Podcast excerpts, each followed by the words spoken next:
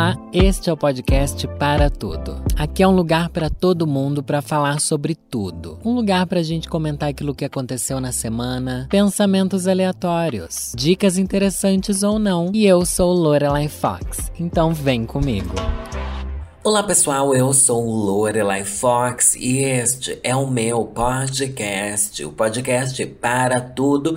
Mais uma vez quero começar agradecendo você que me ouve. Eu tô falando mais uma vez, mas geralmente eu já começo falando outra coisa aqui. Mas hoje eu vou já começar pedindo para você seguir o podcast nas redes sociais. Essa coisa tão revolucionária que é o Instagram.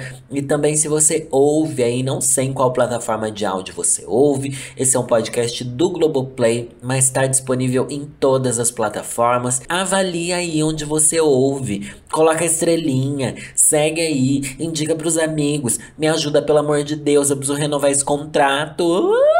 Gente, mas continuando aqui, continuando o que eu nem comecei, né? Quero agradecer o engajamento que vocês estão dando lá no Instagram e agradecer também todo mundo que está acompanhando o Corrida das Blogueiras. Será que eu tô meio fanho hoje? Tô sentindo que eu tô meio fanho. É o primeiro momento onde eu abro a boca no meu dia. É agora. Eu não tinha falado nada até agora. A primeira, isso é o problema de morar sozinho, né? Morar sozinho, às vezes você passa horas e horas sem falar nada com ninguém. Trabalhando dentro de casa, olhando pro nada, olhando pro vazio. É isso que eu sinto às vezes. É muito estranho pensar, eu já tive essa reflexão aqui também, principalmente depois da quarentena e pandemia e tudo bom. Tudo bom não, né? E tudo ruim. É, nossa, o quanto que eu ficava sozinho, né? sozinho, sozinho, sozinho. Nesse final de semana não fiquei tão sozinho, não. O meu boyzão veio aqui. Como sempre, mas também vieram amigos meus de Sorocaba. Vieram dois amigos meus, a Lívia. Gente, já gravei com a Lívia lá no, no canal, já eu maquiando ela. E o Alan, que é a minha amiga. São duas amigas completamente perturbadas, tá bom? Amigas loucas, amigas perturbadas. E isso me fez ter uma série de reflexões. Porque eu olho assim pro Alan, por exemplo, não tem motivo para eu ser amigo do Alan, senão eu gostar da pessoa que ele é. Só que a gente é tão diferente, gente é tão diferente. O Alan é meu amigo, gente, que ele é, ele é, faz parkour, ele é psicólogo e ele faz acupuntura e é, sabe, nada a ver comigo, nada. Ele gosta de ir pro mato, gente. O Alan sempre tenta me levar pro mato. Alan, não rolou, Alan. Não foi dessa vez que eu fui pro mato. Aliás, vez nenhuma. Já tentei pro mato com a Alan, já tentei. Ai, vamos na cachoeira, vamos fazer uma não sei o que e tal. Ai, já fui umas duas vezes. Pra quê? Pra nunca mais voltar. Pra nunca mais voltar. E a Lívia é uma amiga muito parecida comigo, só que ela é grudenta. Ô, Lívia, como você é grudenta, né, Lívia? Só que ao mesmo tempo eu entendo que ela é assim, daí eu fico grudento quando ela tá, quando ela tá junto também. A Lívia, a gente tem algo em comum, que é algo difícil de achar. É o gosto musical requintado que eu compartilho com a Lívia. Lívia, foi a pessoa que me levou para o show do Fábio Júnior, porque a gente adora Fábio Júnior. Tanto é que ela veio aqui enquanto a gente cozinhava e tal. Fizemos uma almoção aqui de comida árabe. Nossa, ai, meu boy entrega muito na cozinha, gente. E daí a gente ficava ouvindo o Fábio Júnior e cantando Fábio Júnior e tudo e tal. E agora eu pergunto para você: o conceito de melhores amigos existe. O que é ser o melhor amigo de alguém? Será que isso não é uma coisa que a gente tem quando a gente é criança, porque a gente tem essa necessidade de ser o destaque na vida dos outros? Será que é? Porque eu fico pensando assim, ai, quem são meus melhores amigos? Mas não existe isso de melhores amigos, gente, existe. Para você existe? Você coloca assim, uma hierarquia entre os seus amigos? Porque eu acho sinceramente que isso não funciona. Porque não é assim. Eu consigo olhar, eu tenho amigos de longa data, né? Eu tenho os meus amigos de infância, infância mesmo, que, que eu conheci quando eu tinha 8 anos de idade, 9 anos de idade, que eu converso até hoje. Temos lá o grupinho no WhatsApp. Eu quase não respondo o grupo, gente. Já peço desculpa para vocês, me perdoem. Mas, mas eu sei que eles estão ali, que eu amo eles. Daí tem uns amigos que eu conheci na fase da faculdade. O Alan e a Lívia que vieram aqui são os meus amigos que eu conheci mais no, no fervo, né? Eu conheci o Alan porque uma amiga de Orkut apresentou ele e daí eu maquiava ele, que ele, ele é um pouco mais novo do que eu, enfim. Eu já era drag e tal, maquiava ele há uns 16, 17 anos atrás, sei lá.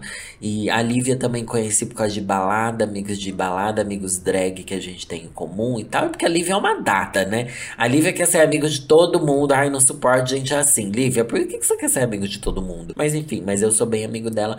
Só que daí você pensa assim, putz, não tem como você colocar uma hierarquia entre os seus amigos e também, tipo, meus amigos mais recentes, acho que são Diva Depressão, né? Que eu conheci há seis anos atrás, porque já faz tempo também, né?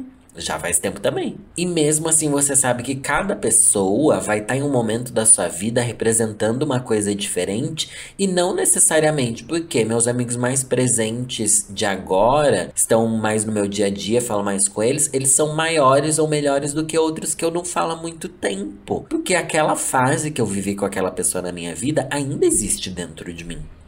E se quando eu reencontro essa pessoa, esse sentimento volta e a gente percebe que ele nunca saiu daquele lugar protegido no nosso coração, tá tudo bem, a pessoa ainda é sua amiga. E o conceito de melhor amigo é uma coisa inventada na adolescência. Mas realmente, olhando a Lívia, olhando o Alan e olhando as outras pessoas, é difícil pensar assim: nossa, por que, que a gente é amigo sendo que a gente é tão diferente? Mas daí talvez a beleza da amizade esteja nisso. Eu encontro pontos que a gente é muito parecido, mas na maioria a gente é muito diferente. Eu sou muito diferente deles, eles são muito diferentes de mim. A gente tem repertórios diferentes, não sei o que, não sei o que lá. E tem aquilo também. Vocês acham que para ser amigo, você tem que contar tudo pra pessoa? Eu não sei, eu fico nessa, assim. Tem alguns amigos meus, são poucos, mas que eu considero muito amigo, mas que eu sei que não dá para eu conversar sobre tudo. Será que eu não devia considerar tão amigo, sendo que eu não posso ser completamente transparente com a pessoa? Tem diversos pontos, né? Às vezes eu acho que eu não posso ser completamente transparente porque a pessoa não vai entender. Sabe, sei lá, um amigo que nunca namorou. Daí eu não, não vou ficar pedindo conselho amoroso para alguém que não tem a bagagem, entendeu? Ou pra amiga hétero pedindo conselho sobre vida de viado, entendeu? Então, daí, às vezes eu fico nessa assim, será que para ser amigo eu devia poder falar sobre tudo? Eu acho que não. Eu acho que não tem como você exigir que as pessoas te entreguem tudo aquilo que você gostaria que elas entregassem, porque você também não entrega para elas. Para minha amiga hétera, que, sei lá, tem filho, como é que eu vou dar um conselho sobre maternidade? Só se eu for uma bela de uma jumenta, né, querendo me enfiar num lugar que eu não tenho. Não, não quero nem pegar essa questão de, ai, local de fala, não sei o que, não sei o que lá. É porque eu não faço a mínima ideia mesmo, tá bom? Não faço a mínima ideia. Às vezes podia ser que eu não tivesse filho, mas que eu, sei lá, fosse professor de escola infantil, então eu não precisaria ter filho, mas eu tenho experiência com crianças, eu poderia dar um conselho. Então, mas eu não tenho nada, não consigo. Eu olho pra criança e fico assim, ai meu Deus, amigas, tem um filho, e agora? Acho que eu fico mais desesperada ainda, eu não sei o que fazer. Só sei que dentro do universo das amizades, se tem uma coisa que eu não suporto. Gente, eu não suporto. Não é nem só no universo das amizades, é no universo da universal, tá bom? Amigos que cobram a gente.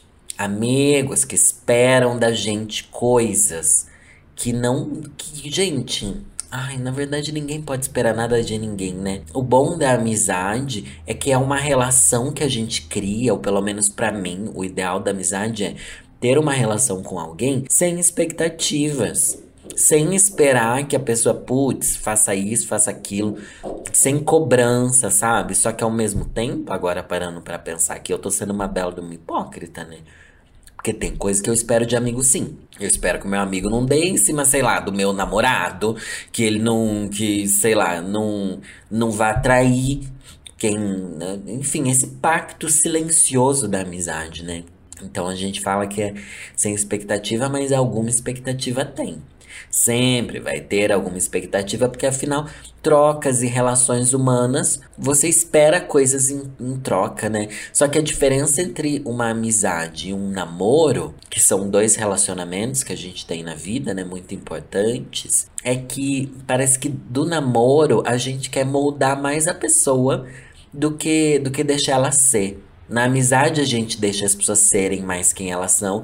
Tipo assim, ah, o Alan adora ir pro meio do mato e, e é esportista. E tipo, às vezes pra eu namorar eu não ia conseguir namorar alguém assim. Mas para ser amigo, como eu não espero nada, como eu não espero que ele entre no meu ritmo, como eu não espero estar com ele em todos os momentos, eu só quero estar com ele quando for da, da natureza da nossa amizade, tudo bem. Respeito, você é assim, vai lá fazer seu rolê, qualquer hora a gente se vê, troca uma ideia a cada não sei quantos dias e tá de boa. Se fosse o namorado, não, né? Se fosse o namorado, não. Mas também fico pensando assim, a gente deixa a pessoa ser até certo ponto, né? Porque se ela fosse um bolsominion, eu não ia conseguir, né? Eu não ia conseguir, assim, né? Alguém que votou no Bolsonaro. E tem, viu? E eu conheço bicha próxima a mim que votou em Bolsonaro. Daí você fica assim, quebra, né? quebra. Então é, é uma. Como é que é? É uma falácia essa ideia de que a amizade não tem cobrança. Tem sim. Você espera coisas, você cria expectativas, só que são menores do que você tem em outros tipos de relacionamento. E é óbvio que eu quero saber a opinião de você aí de casa. Aquela bem louca, né? Ah, estamos ao vivo agora. Ah, imagina um podcast ao vivo, gente. Devia ter como fazer livecast, assim. É que tem, né? As pessoas fazem isso, tipo o diacast lá que eu escuto e tal, mas, mas seria legal direto na plataforma de áudio ser ao vivo. Não sei, gostei. Ou não, talvez, né? Porque editado sempre é melhor. Perguntei lá no meu Twitter o que torna alguém seu amigo. E vamos agora de Reclamando com Lorelu. Reclamando com Lorelai. Will Costa falou. Quando eu me sinto à vontade para ser eu mesmo na companhia daquela pessoa. Quando não rola nenhum desconforto quando o assunto acaba e fica aquele silêncio na mesa. Quando eu puxo papo com a pessoa e não tenho a sensação de que estou incomodando, mesmo que eu não esteja. E, e ele ainda apontou uma coisa que eu acho extremamente importante. Falar bem pelas costas. Gente, Tá, olha, bom, bom, bem pontuado, viu, Will? Will Costa, falar bem pelas costas, entendi o que você quis dizer. Mas é, se a pessoa fala mal de você pelas costas, se a pessoa planta intrigas e na sua frente ela é super legal, ela tá do seu lado, não sei o que lá, mas se ela já, já deu umas alfinetadas ali, ela é seu amigo. Só que tem aquilo também. Tem amigo que a gente precisa desabafar sobre ele. Porque tem amigo que chega uma hora que você fala assim, nossa, bicha, não tô aguentando aquela bicha lá. Daí você se junta com seus amigos e fala assim, nossa, ela realmente tá ruim, ela realmente tá chata, não sei o que lá, não sei o que lá. A amizade às vezes não termina. Mas também não tem como você só elogiar as pessoas, né? Porque eu acho que também a, o, é da amizade você saber ver os defeitos dela. E saber olhar na cara dela e falar assim, nossa, bicha, você melhore também, né? E às vezes você, você sabe que a pessoa não vai melhorar, você, você desabafa com outras pessoas. Só que você não quer o mal dela. Você vai desabafar com outras pessoas que são amigos em comum, que também têm essa visão, e, e daí fica tudo bem, eu acho. É diferente de tentar queimar a pessoa num, num círculo ou fora desse círculo, entendeu? Mas é, é bom para se pensar. Amigo é aquele que a gente só fala bem? Não necessariamente, né? Não necessariamente. Eu não espero que meus amigos só falem bem de mim. Muito pelo contrário, eu acho que as pessoas que só falam bem da gente, que só enxergam o nosso lado bom, é porque não conhecem a gente com proximidade. Eu sempre recebo muita mensagem aqui, em todos os lugares, das pessoas falando assim: ai, Lorelai, queria ser sua amiga, ouço seu podcast, me sinto seu amigo, e tudo bom. Eu acho lindo, eu acho fofo. Só que eu penso assim: nossa, será que as pessoas me conhecendo fora, fora dos stories, será que elas achariam que, que, sei lá, vale a pena minha amizade? Não sei. Acho que não. João G. Garim falou: Acho que intimidade, falar as coisas sem ter medo de julgamento e se julgar, não levar para o coração, porque sabe que não é por maldade, é quando percebo que os dois estão formando uma história junto. Quando tu vê, faz algo novo e lembra daquela pessoa louca para contar para ela. Nossa, sim. Sim, sim, sim.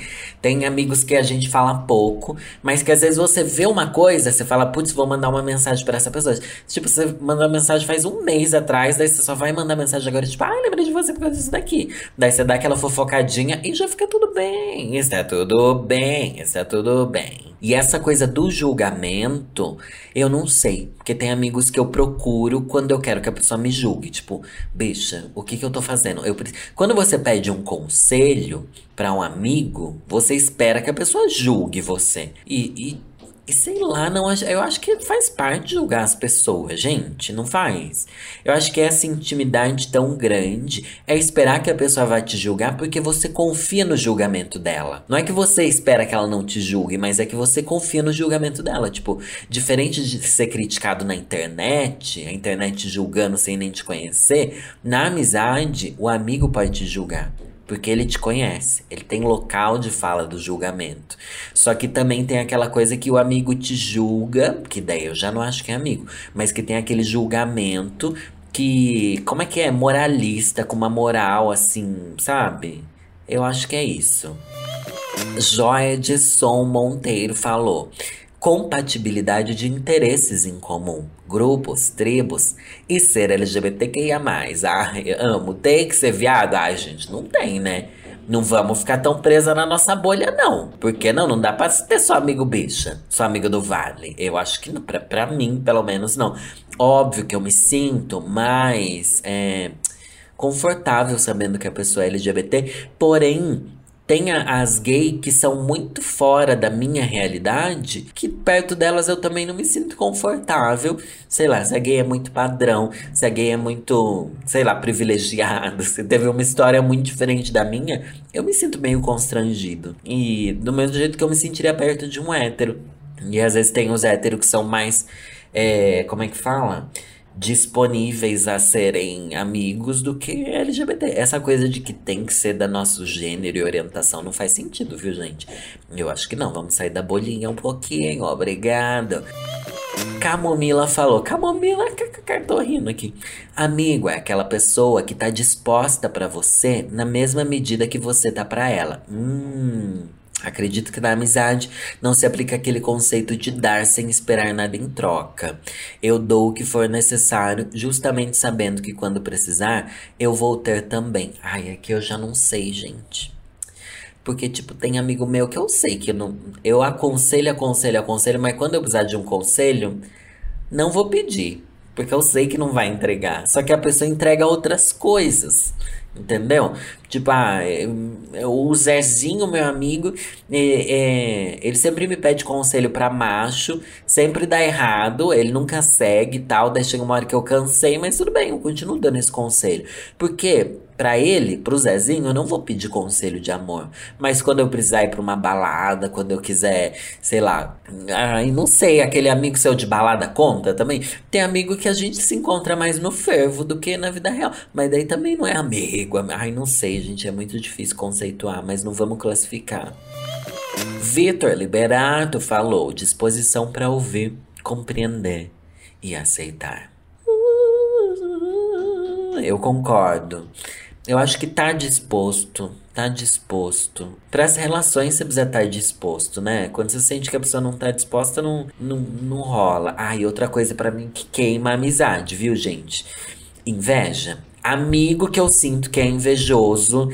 Nossa, acabou pra mim. Posso continuar me relacionando, posso não sei o que lá, não sei o que lá. Só que para mim, essa é uma das maiores quebras de confiança. A pessoa ser invejosa. Aliás, uma das maiores características de amizade é você conseguir comemorar a vitória do outro. É você conseguir ter empatia pelo outro e, tipo, se o meu amigo tá sofrendo, vou ficar mal também. Se o meu amigo tá muito feliz, a alegria dele me contagia. Se ele teve uma vitória, eu comemoro como se fosse minha e tudo bom. Rafa falou: Na verdade, nunca parei de fato para pensar nisso direito. Quando vejo, já aconteceu. Só sei que, na maioria das vezes, começa se a conversa fluir bastante. Ai, ai. Isso é maravilhoso. Você passa seis, juro, gente, eu vou na casa dos meninos do Diva Depressão, eu chego lá, tipo assim, ai, sete da noite, saiu quatro da manhã. E a gente não calou a boca um segundo. Não calou. E é uma falando por cima da outra. De tanto que a gente quer falar, falar, falar, falar. tem que conversar, né, pessoal? Vamos trocar uma ideia aí. Tem que ter ideia. A Ariane Freitas falou: identificação confiança, a compreensão de que sou uma pessoa fechada e calada, mas estou sempre ali quando precisar. Lembrar de mim nas pequenas coisas, estar lá, eu acho. Chique. É isso, várias pequenas coisas. E é isso também, tipo, a Ariane é que ela fala assim, ah, eu sou bem fechada, a pessoa tem que entender isso. E acho que isso é uma coisa boa também. Tipo, meus amigos, para serem meus amigos, precisam entender que às vezes eu não quero estar com amigo. Que às vezes eu não quero sair com amigo, não. Às vezes eu vou pra Sorocaba e não quero ver ninguém. Não vou ver ninguém. Faz tempo que a gente não se vê, pois vai fazer mais ainda. E tá tudo bem, sabe? É, o povo já não liga. Deu não lembrar de aniversário, de eu esquecer. Sou péssima com essas coisas. Sou péssima. Então, eu acho que, que vai, vai de entender a nossa individualidade. Daí tem aqueles amigos que eu sei que se eu esquecer o aniversário deles, é o caos. Daí eu também entendo que ele é assim. Daí eu vou lá e dou feliz aniversário. Sabe? Eu anoto na agenda. Tem uns que eu sei que vai dar BO pra mim se eu não lembrar. Mas também se, se eu esquecer, ai, daí, tipo, sou eu também, entendeu? É, é, é, é da vida. Igor falou: geralmente eu começo o dia. Geralmente eu começo odiando a pessoa, depois vira uma amizade linda e duradoura. Sabe por que, que a gente odeia algumas pessoas logo de cara? Porque elas são muito parecidas com a gente. A gente tem dificuldade de gostar das coisas que são que são um espelho pra gente mesmo. Isso é, isso é muito verdade. Às vezes a pessoa é muito parecida com a gente, a gente pega um bode dela, a gente acha, nossa, não é legal, não gostei, não curtiu. E no final vira amigo por quê? Porque você tira esse preconceito de olhar para alguém que é seu reflexo e pensa assim: não, eu posso aceitar você, a gente tem muito em comum. Olha esse José aqui que ele falou. Compatibilidade de posicionamentos acerca de direitos humanos e lutas de minorias. Honestidade entre nós e a capacidade de rinchar rinchar das coisas. O que, que é rinchar, gente? Inclusive, deve ser rir, deve ser alguma gíria para rir.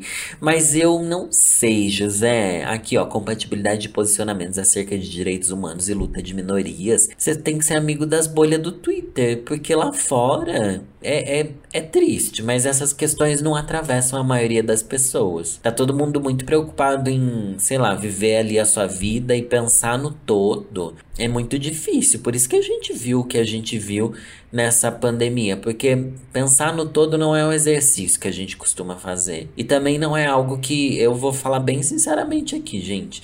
É, não sei se vou ser cancelada por isso, mas não dá para cobrar isso das pessoas. Eu depois desses anos todos trabalhando na internet, trabalhando com a militância, entre muitas aspas aqui, eu entendi que, gente, tem discursos que a gente gostaria que todo mundo falasse, tratasse, entendesse, que não atravessa a vida das pessoas, não vai atravessar. Tem pautas que a gente está evoluindo muito aqui na internet que as pessoas não fazem a mínima ideia, que para elas não fazem a mínima diferença.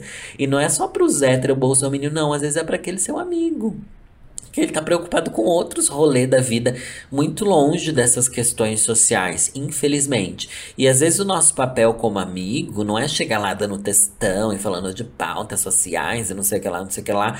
É buscando nas, nas pequenas, os pequenos momentos, as pequenas chances que a gente tem de tratar desses temas, a gente vai tratando e vai pontuando ali para ver se toca a pessoa ou não. Mas se não tocar, gente tá tudo bem, sabe? Tá tudo bem. É só da pessoa não ser um, um bolsominion desgraçado, não ser alguém preconceituoso, para mim já é válido. Mas entender de forma aprofundada sobre os direitos humanos e lutas de minorias, ai, gente, isso daí é uma, uma ilusão. O mundo tá muito longe disso. Nossa, mas tá muito longe. Sei nem se eu entendo também, né?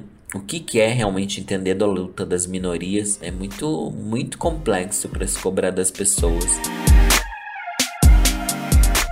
Mas agora eu preciso mudar de tema que eu li aqui numa revista, um tema que é muito relevante que eu preciso trazer para vocês. Eu preciso trazer. Na verdade, tem várias coisinhas aqui que eu achei legal. A pergunta é: todo animal dorme? Gente, essa é uma pergunta muito válida. E eu vou ler a resposta aqui. Esse daqui, obviamente, é da revista Super Interessante. E eu acho que é muito relevante a gente falar sobre isso. Então, a pergunta é: todo animal dorme? E a resposta é Quase. Quase, então quer dizer que não. Nem todo animal dorme, né? Ou sim. Ai, não sei, vou ler. A maioria dos animais exibe estados de baixa atividade que podem ser comparados ao sono humano, por mais que seja difícil identificar esses estados em espécies muito diferentes de nós, como vermes. Mamíferos, pássaros, répteis, peixes e até insetos dormem todos, ainda que alguns façam isso de maneira peculiar. Os tubarões, por exemplo, não param de nadar para manter as brânquias oxigenadas, e os golfinhos descansam um hemisfério do cérebro de cada vez. Um dos olhos fica aberto em caso de emergência. Meu Deus, que surto! Até águas-vivas que sequer têm sistemas nervosos centralizados no cérebro ficam mais paradinhas às vezes. Só mesmo as esponjas, que sequer têm neurônios, por isso que o Bob Esponja é burro, né? Ficam de fora do clube de Morfeu. O clube de Morfeu quer dizer, tipo, dorme. Mas elas seguem ciclos circadianos, regulam suas atividades de acordo com o relógio biológico. Gente, eu tô em pânico. Eu sabia que o, que o tubarão. Não, peraí. Eu acho que eu já até trouxe trouxe essa informação aqui de que o tubarão não dorme, né? Porque tem tubarões que nunca foram encontrados dormindo. Não tem isso, mas na verdade então é que não é que eles nunca foram encontrados dormindo, eles nunca foram encontrados parado. Mas daí é aquilo. Você precisa estar tá parado para estar tá dormindo, porque minha mãe dorme mexendo a pé, gente. Minha mãe é um tubarão, então. a reflexão desse podcast é: minha mãe é um tubarão? Pelo amor de Deus, né? Pelo amor de Deus. Eu espero que, que não, não sei. Pode ser considerada, né? Leonina, Leonina lembra bastante tubarão, mas eu amei saber disso. E eu acho que é importante você saber também. A questão do golfinho, fechar um olhinho e deixar o outro olhinho aberto e descansar metade do cérebro, gente, como que é possível? Como que é possível? Só que aquilo, a gente pensa, nossa, é um ser muito evoluído. Não, porque para ele é natural, né? Não deixa de ser muito evoluído, mas é natural. Igual a gente tá respirando agora sem perceber que tá respirando. É natural. E a gente só percebe que tá respirando quando fala assim, ah, você está respirando agora. Preste atenção na sua respiração, Monja Coen. É muito, muito natural isso. Agora, será que o tubarão pensa assim, nossa, eu dormi e vim parar em outro lugar? Porque se ele dorme ainda nadando, daí do nada ele pensa assim: caralho, onde é que eu vim parar? Gente, tô doidona, eu dormi. É sonâmbulo, né? É muito sonambulismo, tubarão. Gente, tubarão é uma é uma criatura fascinante dos oceanos. Eu acho maravilhoso, tubarão. Tem outra pergunta aqui que eu também acho interessante da gente trazer para absolutamente nada, mas é é legal. Qual foi a primeira religião da humanidade? É impossível responder pois a fé no sobrenatural é mais antiga do que a escrita. Há 100 mil anos, os seres humanos já enterravam os seus mortos. Os enterros têm funções práticas, é claro. Evitam doenças, escondem o corpo de carniceiros e evitam o cheiro pútrido. Mas isso não torna impossível que o ato já tivesse alguma dimensão simbólica associada à ideia de vida após a morte. Nessa época, os sapiens viviam em tribos, cada uma com suas próprias crenças. Elas provavelmente não eram monoteístas nem politeístas. A figura de Deus surgiria só depois, em civilizações mais populosas. Tinham mais a ver com o fascínio pelos fenômenos naturais a crença em objetos mágicos e o contato com espíritos por intermédio de um xamã. Isso daqui é um babado. A gente briga tanto por religião e a religião é uma coisa muito inventada. É uma coisa muito inventada. Isso daqui ainda rende pauta de eu devia ter pegado isso daqui para fazer um link logo no começo do podcast. Que eu brisei por causa de amizade, amizade, amizade, amizade, amizade. E, mas, gente, a religião é uma coisa totalmente inventada. Totalmente inventada, só que é aquilo. É inventado ou a gente realmente descobriu alguma coisa que existe no além? A gente realmente sabe é da existência de um Deus e sente ele próximo da gente? Não sei. Ou será que nós inventamos os deuses e, e essa coisa de vida após a morte, uma coisa maior do que a humanidade para sentir que a nossa existência não é completamente nula e vazia. A gente inventa Deus para ter uma esperança de motivação para tudo que a gente viveu e principalmente para tudo que a gente sofreu na Terra. Não sei. Não sei, mas é um tema que rende muito, assim como o texto que eu vou ler hoje. Ai, gente, hoje eu vou ler uma música de novo, mas é uma música que eu acho que, que vocês precisam conhecer.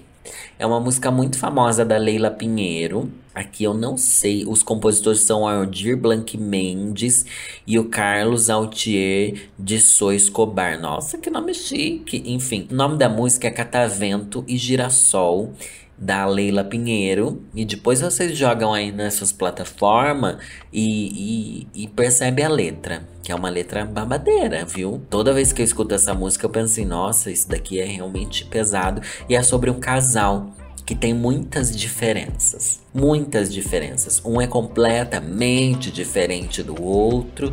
Então vamos ao Catavento e Girassol de Leila Pinheiro. Meu catavento tem dentro que há do lado de fora do teu girassol. Entre o escancário e o contido, eu te pedi sustenido e você riu bemol. Você só pensa no espaço, eu exigi duração. Eu sou um gato de subúrbio, você é litorânea. Quando eu respeito os sinais, vejo você de patins vindo na contramão. Mas quando ataco de macho, você se faz de capacho e não quer confusão. Nenhum dos dois se entrega, nós não ouvimos conselho. Eu sou você que se vai no sumidouro do espelho. Eu sou do engenho de dentro e você vive no vento do arpoador. Eu tenho um jeito arredio e você é expansiva, o inseto e a flor. Um torce para minha Farrell, o outro é o de Allen quando assovia uma seresta, você dança havaiana. Eu vou de tênis e jeans. Encontro você demais, escarpã, soarré. Quando o pau quebra na esquina, se ataca de fina e me ofende em inglês. É fuck you, bate-bronha, e ninguém mete o bedelho. Você sou eu que me vou no sumidouro do espelho.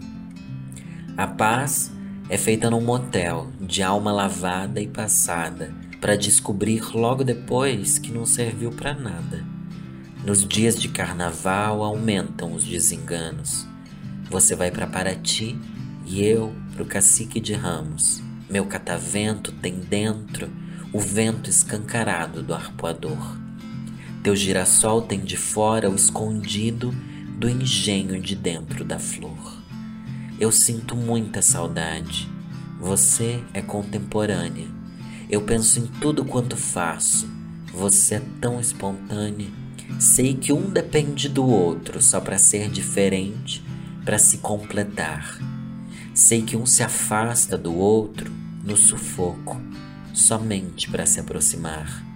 Você tem um jeito verde de ser, e eu sou meio vermelho, mas os dois juntos se vão no sumidouro do espelho.